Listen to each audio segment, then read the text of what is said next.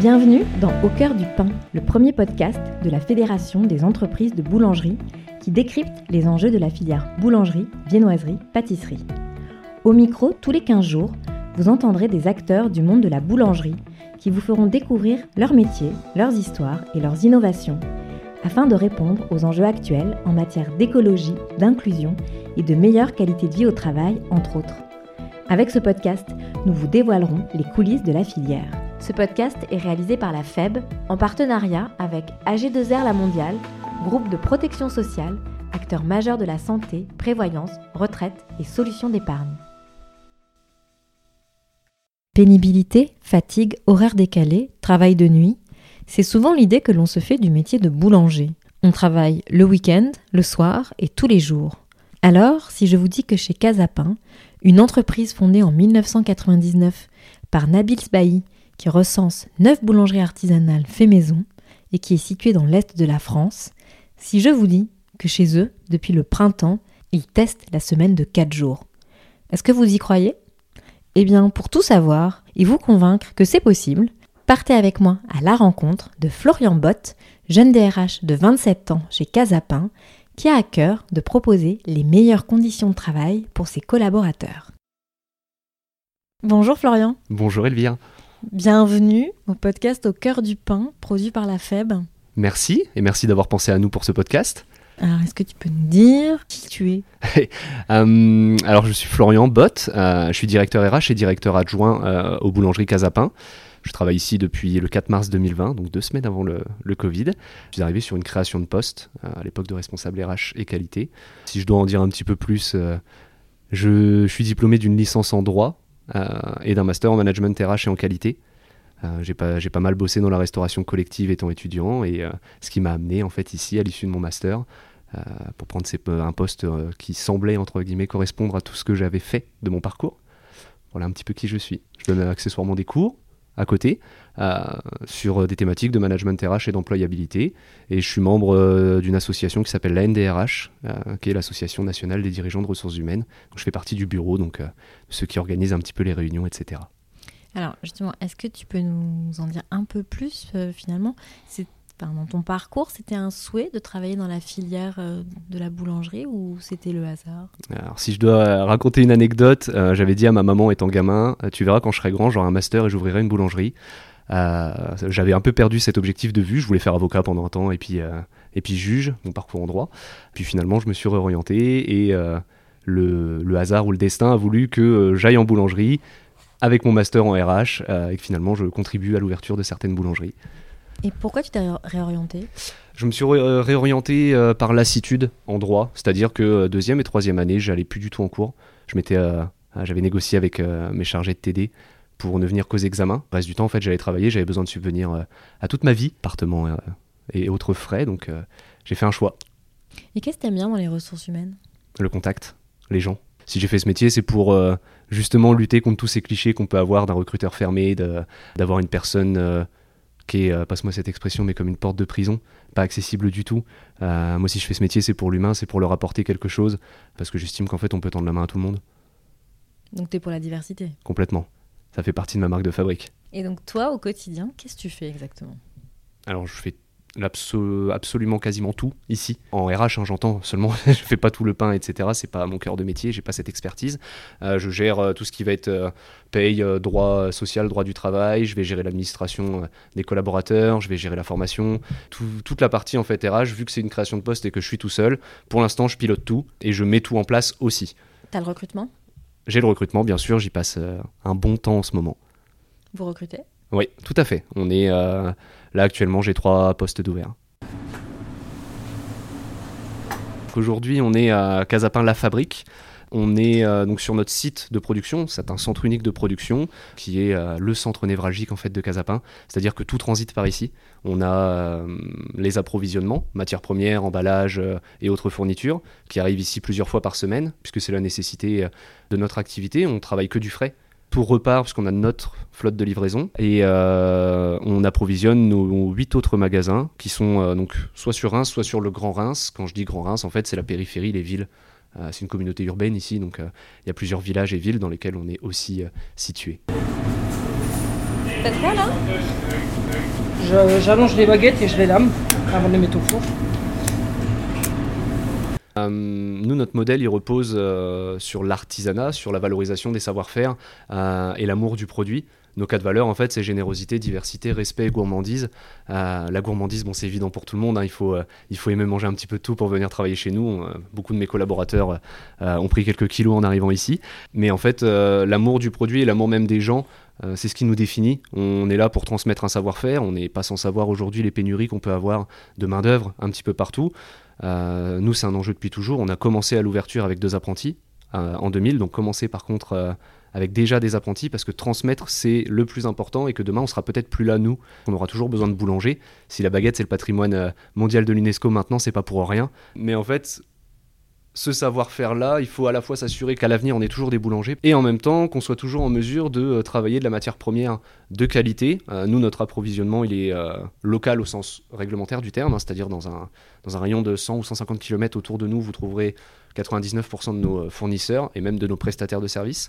Et l'idée, en fait, c'est de, bah, de, pouvoir toujours valoriser cet amour du produit en proposant quelque chose de généreux et de gourmand à nos clients, peut-être des fois au détriment de nos marges, mais ça, c'est un autre sujet.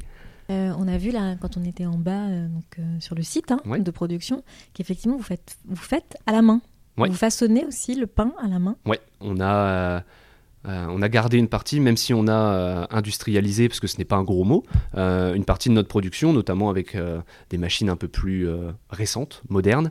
je pense à, une découpeuse à jet d'eau, à des pétrins qui sont automatiques.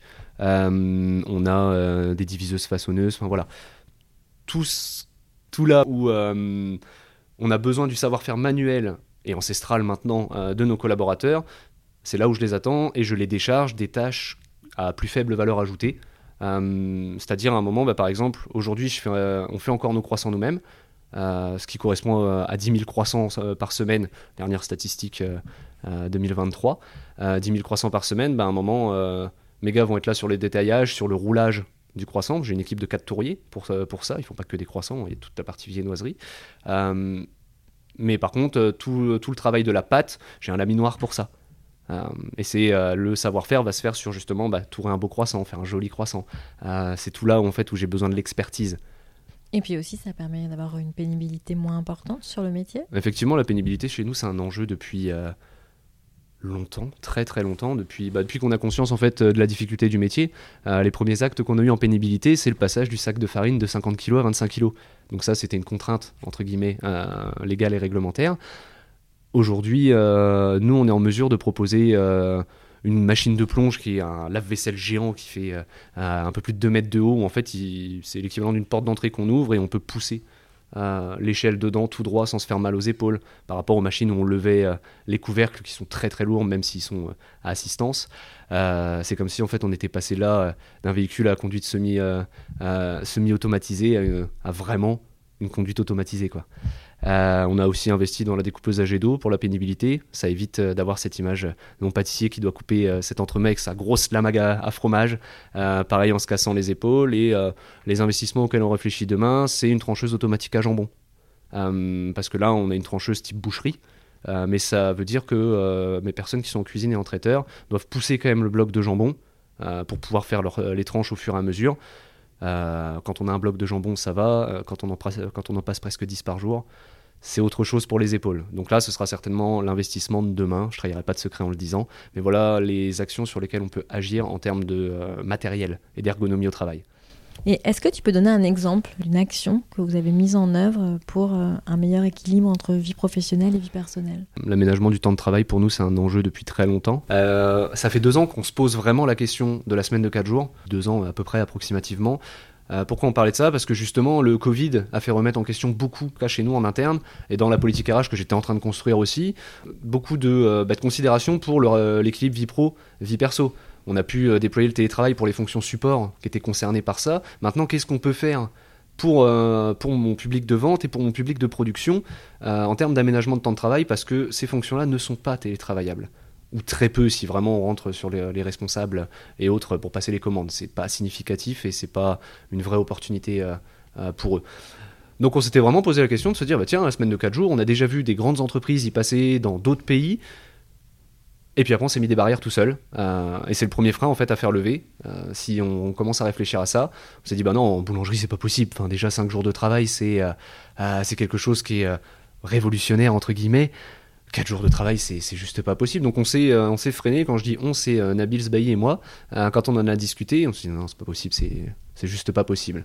Et puis vient un an, à peu près un peu plus, plus d'un an après, une interview du Centre des jeunes dirigeants donc là, c'est euh, une autre association euh, dans laquelle est Nabil, puisqu'il est dirigeant. et d'un restaurateur dans le sud de la France qui a commencé en fait à réfléchir à son échelle à ça et à le mettre en place. Le secteur de la restauration chez nous en fait c'est la même chose. on fait de la restauration aussi. On, a, on propose dans la moitié de nos boutiques de la restauration sur place, même si c'est du snacking. donc à un moment, c'est un schéma qui était transposable chez nous. Et là, on s'est dit, ok, lui, il y arrive, et eh ben nous aussi, on va y arriver. Et à ce moment-là, on a euh, enclenché la machine et c'est de se dire, ok, comment on fait? C'est quoi le, plan d'action? Comment on va mettre ça en place? Bon, pour tout mon public de vente, euh, puisqu'en l'état actuel des choses, c'est ça. Demain, je réfléchis et je travaille à faire de même pour la production. Euh, on avait déjà commencé à réfléchir en amont à cet aménagement du temps de travail, dans le sens où on en a terminé avec les horaires de coupure, Aujourd'hui, dans toutes mes boulangeries, même en production, tout le monde travaille 5 jours et pas 6. En production, c'était là où j'avais mis moi le premier levier d'action à garantir les deux jours consécutifs de repos. Ça ne veut pas dire un samedi-dimanche, mais ça veut dire qu'à un moment, vu que nous on est ouvert 7 jours sur 7 et qu'on n'a pas de fermeture annuelle, permettre à mes collaborateurs bah, d'avoir un vrai repos euh, sur des métiers qui sont physiques malgré tout et difficiles aussi. Alors je vais te passer une archive issue d'un reportage de TF1. C'est une archive de 2001 sur les 35 heures et je veux bien que tu réagisses à l'archive après s'il te plaît. Pour faire du pain, il faut de la farine, de l'eau et du temps. Et le temps, avec les 35 heures, les boulangers ont peur d'en manquer. L'aménagement des horaires, ils ne sont pas contre, mais à certaines conditions. L'idée des 35 heures en soi, euh, c'est pas forcément un mal c'est une amélioration, un progrès social. Mais il faudrait peut-être euh, des aménagements et du personnel. Appliquer la loi à la lettre nécessiterait donc d'embaucher entre 1000 et 5000 personnes selon le patronat. Mais la main-d'œuvre qualifiée manque, les candidats sont souvent découragés par des journées sans fin. Le temps de fabrication du pain n'est pas forcément compatible avec l'aménagement du temps de travail. Il manque 10 heures par semaine maximum, 5 à 10 heures. Je peux pas embaucher un gars pour 5 ou 10 heures, parce que là, on m'aide hein, pour embaucher un gars. Mais il n'y a personne qui veut travailler chez moi 5 heures, c'est impossible. La solution pour lutter contre le manque de main-d'œuvre, les heures supplémentaires. Mais la loi les limite à 180 par an à partir du 1er janvier. Actuellement, un salarié peut en faire 329. Elles représentent donc une part importante de leur pouvoir d'achat. Ça dépend du salaire qu'on. la base quoi, de chacun. Quoi. Mais autrement, c'est vrai que ça. Sur un salaire normal, ça peut représenter, je sais pas moi, 10% en plus. Le gouvernement estime que la loi sur les 35 heures a déjà suffisamment été assouplie. Les artisans boulangers, eux, ne veulent pas, disent-ils, faire leur pain avec un chrono dans le dos.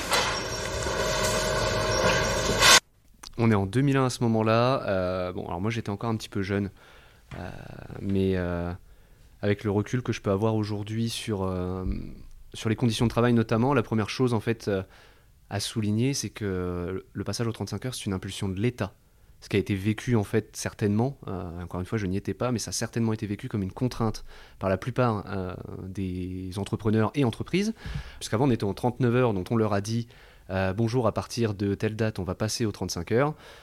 On leur a dit aussi vous maintenez la rémunération. Et l'un des sujets majeurs qui n'a pas été évoqué dans ce reportage-là, c'est grosso modo l'à peu près 10% de maintien de salaire qui a dû être fait par le patronat à l'ensemble des collaborateurs, quels qu'ils soient, pour passer d'une base 39 à une base 35 à salaire équivalent, parce que c'était la règle. C'était, je crois même un peu plus de 11% si je suis précis. Euh, donc ça, c'est le premier sujet. La différence qu'on pourrait avoir, par exemple, avec Casapin, c'est que nous, c'est une impulsion de l'entreprise. On a, nous, Casapin, en fait, on a, pour les conditions de travail, et notamment la qualité de vie au travail, on a décidé, en fait, de passer à cette semaine de 4 jours à ce format-là. C'est certainement pas une contrainte de l'État, c'est une initiative de l'entreprise. C'est complètement différent par rapport à ce reportage. Euh, là où je suis complètement en adéquation avec eux, et encore aujourd'hui, moi, j'ai pas connu en fait ce, ce 39 heures là pour tout le monde. On parle de progrès social dans le reportage. Je trouve qu'on est complètement dans le vrai. On est sur un progrès social, mais en contrepartie de quoi? Ah, Là, ça a été en contrepartie euh, d'une augmentation euh, massive euh, pour le coup de, de, tous les salaires. Donc, on parle de masse salariale. On a un vrai enjeu en fait ou une vraie confusion entre l'aménagement du temps de travail et l'aménagement horaire dans le, dans le reportage. Aménagement du temps de travail, c'est comment je vais répartir mon temps de travail en boulangerie par collaborateur, l'aménagement des horaires, ça peut être les horaires d'ouverture, ça peut être les horaires de travail, les horaires de production. Donc là, on est vraiment dans le dur avec les aménagements horaires versus l'aménagement du temps de travail qui est plutôt global et transversal. Comment vous vous organisez justement sur le temps de travail? Euh, mes 35 heures doivent être faits, si je le résume, sur un an et pas sur un mois. Quand on a réfléchi à la mise en place de cette semaine de 4 jours, euh, j'ai pris le parti de dire à un moment, on va, on va faire un magasin pilote, on va le faire sur un an. Et donc tu organises comment finalement? C'est-à-dire qu'ils ont 35 heures sur 4 jours, donc ils ont des shifts plus importants? C'est exactement ça, les journées euh, pour les 35 heures font euh, 8h45 au lieu de euh, 7h, euh, 7h30. Euh, j'ai pas encore le recul nécessaire de voir si en fonction de la charge de travail notamment, euh, et je pense ici aux deux, sem- aux deux dernières semaines de décembre et aux deux premières de janvier, euh, cette charge de travail là, je ne sais pas encore si je serais capable de l'absorber sur 4 jours, même si les journées sont un petit peu plus longues. Parce que fin décembre, début janvier, c'est la période où vous avez le plus de monde et aussi le plus d'absents, c'est ça? Euh, c'est la période où on a le plus de monde, pas le plus d'absents. Euh, les collaborateurs, en tout cas chez nous, euh, sont, répondent plutôt présents à l'enjeu de Noël et, des fêtes de l'épiphanie. Globalement, toutes les troupes sont là. Par contre, en termes d'activité, ben, c'est le moment des bûches, c'est le moment des fêtes. On va sortir les, euh, gros pains, les grosses viennoiseries, euh, des grosses quantités. Ce sont les repas de fin d'année dans les entreprises, euh, les petits déj d'avant vacances, euh, dans les universités, etc. Donc forcément, nous, on a une plus grosse activité. Je pense que globalement, dans tout le secteur national de la boulangerie, il y a une plus grosse activité sur les vacances scolaires d'hiver. Euh, et euh, les premières semaines de- des galettes, parce que euh, on a peut-être tendance à l'oublier, mais il y a une grosse activité toujours sur les galettes en début d'année. Donc c'est tout l'enjeu. Je, ne suis pas, je n'ai pas encore le recul, je ne l'ai pas encore fait de dire en décembre sur 4 jours ça va passer cette charge de travail sur euh, est-ce que tu peux nous expliquer les rythmes de travail que tu as proposés sur la semaine en 4 jours? Comment ça s'organise exactement, précisément, les shifts? Et est-ce que tu as travaillé main dans la main avec les équipes? Une fois qu'on a validé, sur le plan toujours théorique, le fait que, euh, passe-moi cette expression, mais ça passe, c'est possible, on peut faire quelque chose, on s'est dit, ok, et ben maintenant on va aller le proposer aux responsables, déjà de magasin. Donc ce qu'on a fait, on a pris le parti de dire, on va faire un magasin pilote pour voir euh, juste avant l'été. Et on l'a fait avant l'été, pourquoi? Parce qu'en fait, c'est euh, une période qui est charnière l'été dans une boulangerie. On a beaucoup de euh, euh, nos amis ou concurrents, ça, ça dépend du point de vue, qui ferment deux, trois semaines, qui veut dire à un moment que l'activité se reporte. Si on a beaucoup de personnes qui partent en vacances, bah, il y en a beaucoup qui viennent chez nous. On est dans une région qui est malgré tout un petit peu touristique. Ce qui veut dire qu'à un moment, une zone d'activité commerciale, c'est là où est mon magasin, avant l'été et pendant l'été, ça nous permet de voir sur un flux constant de clients avec une augmentation euh, de la charge de travail aussi à un rythme différent. Donc on s'est dit, ok, on va lancer ça avant l'été et ça va nous permettre d'avoir un, un spectre qui va répondre à 90-95% en fait de ce qui se passe chez nous sur une année. Euh, et on a pris le parti pour lancer ça, de euh, réfléchir en binôme. Euh, donc là, c'est l'initiative de ma responsable. Je lui ai dit, écoute, voilà, semaine de 4 jours, c'est possible. J'ai le plan, sur le plan théorique. Maintenant, je te laisse faire. Je te le montre pas. Tu me proposes quelque chose. Si tu n'y arrives pas, si tu, as, si tu rencontres des difficultés, sollicite-moi. Parce que j'y réfléchis aussi, et justement, on peut confronter les points de vue. Par contre, la démarche, elle doit venir de toi. Parce que si, si déjà, un, t'adhères au projet, et deux, tu construis quelque chose qui va répondre à ton équipe et aux besoins de ton équipe, ben on va faire quelque chose qui est beaucoup plus correspondant à la réalité du terrain. Euh, et moi, bien sûr, je serai en appui euh, pour euh, attirer ta vigilance sur ben, comment tu fais quand les apprentis sont pas là, quand les congés sont, sont posés. Est-ce que, tu, poses ça sur binôme? Est-ce que tu fais des journées plus longues, des journées plus courtes? Et après, toute la réflexion sur la ventilation de la charge de travail. Donc voilà comme on a réfléchi. Euh, L'idée c'était de travailler vraiment main dans la main avec la responsable, qui a impliqué ses collaborateurs dedans, euh, et qui globalement en fait m'a proposé quelque chose. Vu que ça correspondait à la réalité terrain, moi j'ai été en vigilance sur euh, le cadre légal de travail et la répartition de la charge de travail. Il suffisait, en tout cas pour nous, de faire réfléchir le collaborateur et la responsable en l'occurrence, et d'aller la confronter avec son propre quotidien. Comment tu fais? Détaille-moi en fait tous les jours tes listes de missions, tout simplement, et on va voir si on peut pas ventiler ça différemment. Et après, elle a eu des super initiatives, euh, des constructions en binôme, euh, où je me suis dit, ok, bah, dans son modèle, c'est génial. Euh, et encore merci à elle pour ça, hein, d'ailleurs, parce que sans elle, on n'aurait pas forcément eu cette idée. L'idée, c'est de travailler main dans la main, toujours. Donc, on a fait ce test-là. Aujourd'hui, dans ce magasin-là, on va fonctionner en binôme, avec une semaine A, une semaine B. De dire, ok, bah, ça permet à tout le monde d'avoir pour les jeunes parents, bah, le mercredi, samedi, dimanche. Et la semaine qui suit, bah, c'est tout. Tu n'auras pas ton mercredi, samedi, dimanche. Tu auras peut-être, il y en a un qui aura samedi, dimanche, lundi, l'autre qui aura mardi, mercredi, jeudi. Soit on est en mesure de proposer trois jours consécutifs de repos, soit on est en mesure au moins de garantir les deux jours consécutifs avec une césure en plein milieu de la semaine. Euh, là où on pourrait s'inquiéter, se dire mais les, collaborateurs en fait vont faire des journées plus longues, ils vont être fatigués. Le magasin dans lequel j'ai lancé ce test-là, j'ai des publics de tous âges et de toutes situations. Et en fait, je suis allé voir, ils m'ont dit en fait, maintenant que je suis au travail, une heure de plus c'est rien en fait dans ma journée. Donc euh, au moins j'y vais pour quelque chose et j'ai ma récompense aussi. Je pense en fait à ma journée de repos ou euh, supplémentaire. Je pense à mon week-end de trois jours. Euh, j'ai des collaborateurs en fait qui ont de la famille qui est un peu loin. Et eh ben trois jours, ils partent, euh, ils essayent de s'arranger avec la responsable pour faire un horaire du matin. Ils partent l'après-midi. Ils ont deux jours et demi plein avec avec leur famille. Ils reviennent, ils sont ressourcés. Le l'équilibre vie pro vie perso, en fait, il y a quelque chose quoi. et on a, je vois un impact vraiment positif, en tout cas à court terme. Euh, j'ai hâte d'avoir le recul à plus long terme, justement. Mais le, recul à court terme, c'est euh, des collaborateurs qui ont juste du temps pour eux. Euh, ou à consacrer aux autres. J'en ai un qui, qui, est très investi dans la vie associative. Il m'a dit bah, j'ai une journée pour eux, donc j'y vais. Bah, complètement en fait, complètement, parce que c'est l'idée de demain, d'aller pouvoir donner ce temps-là à une association ou quoi que ce soit, c'est ma piste de réflexion pour les années à venir. travailler sur ce schéma de mécénat de compétences et d'aller en fait valoriser l'engagement associatif et l'implication, oui, de Casapin, mais surtout euh, sensibiliser 100 euh, bah, personnes en fait qui peuvent aller donner quelque chose. Et que je vais inciter à aller donner quelque chose à la collectivité, bah, on, aura, déjà en fait une bonne émulsion à notre échelle et une bonne implication en fait dans la, vie du territoire local. Euh, donc ça c'est tout un enjeu. Et pour la petite anecdote, je suis allé voir une jeune maman et je lui ai dit bah tiens c'est super, t'as trois jours de repos, euh, ça doit te faire une journée en plus avec, euh, avec ta gamine. Moi, je suis parti plein de clichés. et elle me dit ah non, non, Florian, ah, non, non, j'envoie la gamine chez la nounou. Et je te jure, je prends la journée pour moi, en fait. J'ai une journée pour moi, en fait. Et je laisse le gamin chez la nounou. Ok. Alors j'étais surpris, c'est l'anecdote que je raconte à tout le monde, j'ai trouvé ça génial de permettre à la maman de se retrouver aussi. Là, pour le coup c'est une maman, mais si c'était un jeune papa ce serait pareil. Mais la maman a le temps de se retrouver elle-même et donc du coup en prenant soin d'elle peut prendre soin de ses enfants et de sa famille aussi. Euh, je trouve ça vraiment génial. Donc il n'y a pas plus d'absentéisme? Il y en a beaucoup moins. J'ai beaucoup moins d'absentéisme à effectif constant et à magasin constant. La généralisation de ce déploiement dans mes magasins, on l'a commencé en septembre. Donc j'ai un très très maigre recul sur les autres magasins. Par contre, euh, les notions, alors déjà une grande reconnaissance de mes collaborateurs pour ça. On passe, ah, la semaine de 4 jours c'est génial, on est euh, content, entre guillemets, non pas de venir travailler, mais juste d'avoir une vie à côté. Bah là en fait, eux sont contents, tout ça permet à mes collaborateurs de s'y retrouver en fait sur un plan personnel. C'est un levier d'attractivité selon toi? Pour l'instant, j'en ai pas fait la publication. Euh, j'ai pas fait la publicité de Dans ça. Les offres, oui. Ouais, j'en ai pas, j'en ai pas du tout parlé. Euh, alors. T'en parles en recrutement, en entretien, mais pas dans les offres? Même pas en entretien, en recrutement. Euh, Pourquoi? En fait, j'ai pas fait ça pour ça. Et j'attends d'être sûr que ça fonctionne pour en faire un levier.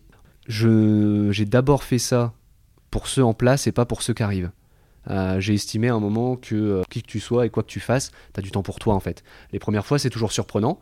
Ils m'ont tous dit Qu'est-ce que je vais faire de ma troisième journée? Ça a duré deux semaines. En deux semaines de temps, ils ont tous trouvé quelque chose à faire, entre guillemets, parce que bah, nouveau rythme et nouvelle, euh, nouvelle habitude de travail. Je trouve ça génial en fait, d'avoir les retours d'expérience qu'ils peuvent proposer. Bah ok en fait, euh, complètement merci de me partager ça parce que même si je l'ai pas fait pour aller euh, chercher un petit peu de, commérage ou quoi que ce soit, bah, ça m'intéresse de savoir ce que tu fais de cette journée-là en fait, quel intérêt toi t'y trouves collaborateur? Et demain en fait si j'en fais un levier d'attractivité euh, où je pourrais peut-être en faire une publication sur mes offres ou, ou même en discuter en entretien, eh ben, je saurais pourquoi je le fais. Parce que voilà, j'aurais des exemples de mes collaborateurs, des témoignages entre guillemets, où je pourrais dire à la personne qui sera en face de moi, bah voilà, j'ai un rythme de travail à 4 jours par semaine, je sais que c'est euh, c'est prisé un petit peu partout. On en entend beaucoup parler, ça fait beaucoup envie. Et euh, bah, en fait, voilà ce que tu peux en faire. Je pourrais déjà t'aiguiller parce que c'est mon travail aussi euh, de m'occuper de toi, entre guillemets. Hein. J'ai une obligation à ce niveau-là légale. Mais au-delà de ça, j'estime que c'est mon rôle de RH de t'accompagner, même dans ta vie personnelle. Et ça, justement, le fait d'avoir instauré donc la semaine de 4 jours, et d'avoir un impact positif dans l'équilibre vie pro, vie personnelle de tes collaborateurs, ça te donne du sens dans ton travail, ça? Ah, C'est pour ça que je travaille en fait. C'est pour ça que, que je me lève le matin. C'est euh, pas pour gérer des dossiers. Euh, D'ailleurs, euh, vous pouvez aller voir euh, l'intégralité de mes collaborateurs en bas. Ils vous diront toujours que euh, quand je suis même en train de faire un dossier, même mes payes, ils ont n'importe quoi à me dire. On prend le temps. C'est eux d'abord. Bonjour Charline, comment ça va Ça va Ça va, merci. T'as reçu le petit mail pour la mutuelle Je te l'ai envoyé ce matin. Euh, J'ai pas fait gaffe, sûrement. Je vais regarder. Tu regardes, tu me dis, salut Mohamed, ça va C'est quoi euh, les projets euh, à venir pour l'entreprise?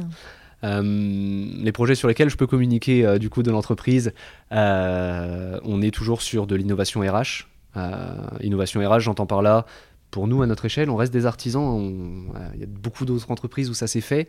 Euh, là aujourd'hui, moi l'enjeu c'est de travailler par exemple sur une plateforme e-learning. euh, pour permettre à mes collaborateurs bah, de déjà d'avoir une petite vidéo d'ergonomie au travail, d'investir un peu de temps là-dessus, continuer en fait le déploiement de cette semaine de 4 jours, évidemment, parce qu'on on n'a pas fini. Là, pour l'instant, ce sont tous mes magasins qui sont concernés par ça. Demain, ce sera également toute ma production qui demande un système un peu plus, euh, comment dire, posé, réfléchi, dans le sens où euh, si toutes mes vendeurs, tous mes vendeurs pardon, et toutes mes vendeuses sont sur 35 heures, la globalité de ma production est sur 39 heures. Euh, et ils sont pas prêts à passer à 35 heures pour les mêmes raisons que ce qu'il y avait avant, c'est-à-dire je vais m'ennuyer. J'ai besoin de travailler, je vais m'ennuyer, c'est le secteur qui veut ça. Donc en fait, je dois composer avec un 39 heures global, moyen, toujours, euh, de mes collaborateurs en évitant de leur proposer des journées de 12 heures de boulot. Mhm. Euh, donc on peut penser aux journées de 10 heures. Je suis convaincu qu'ils sont capables de le faire. C'est pas, c'est même pas le sujet. Simplement, j'ai encore quelques mois freins à me dire, ok, je vais, les- je vais leur dire valablement, demain tu vas bosser 10 heures. Qu'est-ce qui se passe s'il y a un débordement horaire? Qu'est-ce qui se passe s'il y a un surcroît d'activité? Toutes ces réponses-là, je ne les ai pas encore. Je travaille beaucoup dessus, donc sur le plan théorique, ça passe. Non, c'est euh, sur le plan euh, pratico-pratique. Est-ce que je suis en mesure de le faire euh, à effectif constant, avec les enjeux aussi que ça présente et me servir aussi de l'inspiration des collaborateurs en vente pour dire bah voilà en fait ton objection c'est de dire bah, qu'est-ce que je vais faire de ce temps-là? Bah, voilà ce que les autres ils ont fait. Voilà ce que toi aussi tu peux faire. Mhm. et voilà quel accompagnement je peux te proposer. C'est quoi ta devise? Ma devise? Je me suis toujours construit comme Maxime autour de cultiver sa différence et affirmer sa personnalité. C'est-à-dire qu'à un moment, et c'est ce qui a fait que je fais ce métier-là aujourd'hui, euh, j'ai vu beaucoup de choses, euh, constaté beaucoup de choses en RH en tant que euh, collaborateur qui avait besoin de, de son ou de sa RH, en tant que RH apprenant et en tant aujourd'hui que responsable RH. Et je suis encore confronté à des choses qui viennent me, me heurter si je fais ce métier-là. En fait, c'est pour casser les codes, c'est pour proposer quelque chose de différent et essayer. On parle de la boulangerie de demain, bah moi j'essaye de faire quelque chose pour la RH de demain en fait. Voilà un petit peu euh, autour de quoi je me suis construit et ce que, euh, et ce que je veux faire. Merci beaucoup Florian. Merci à toi. À bientôt. À bientôt. Si cet épisode vous a plu, n'hésitez pas à le mentionner sur vos plateformes d'écoute préférées. Je vous donne rendez-vous dans 15 jours avec au micro Sylvia Barthaud de la Micaline et on va parler entreprise verte.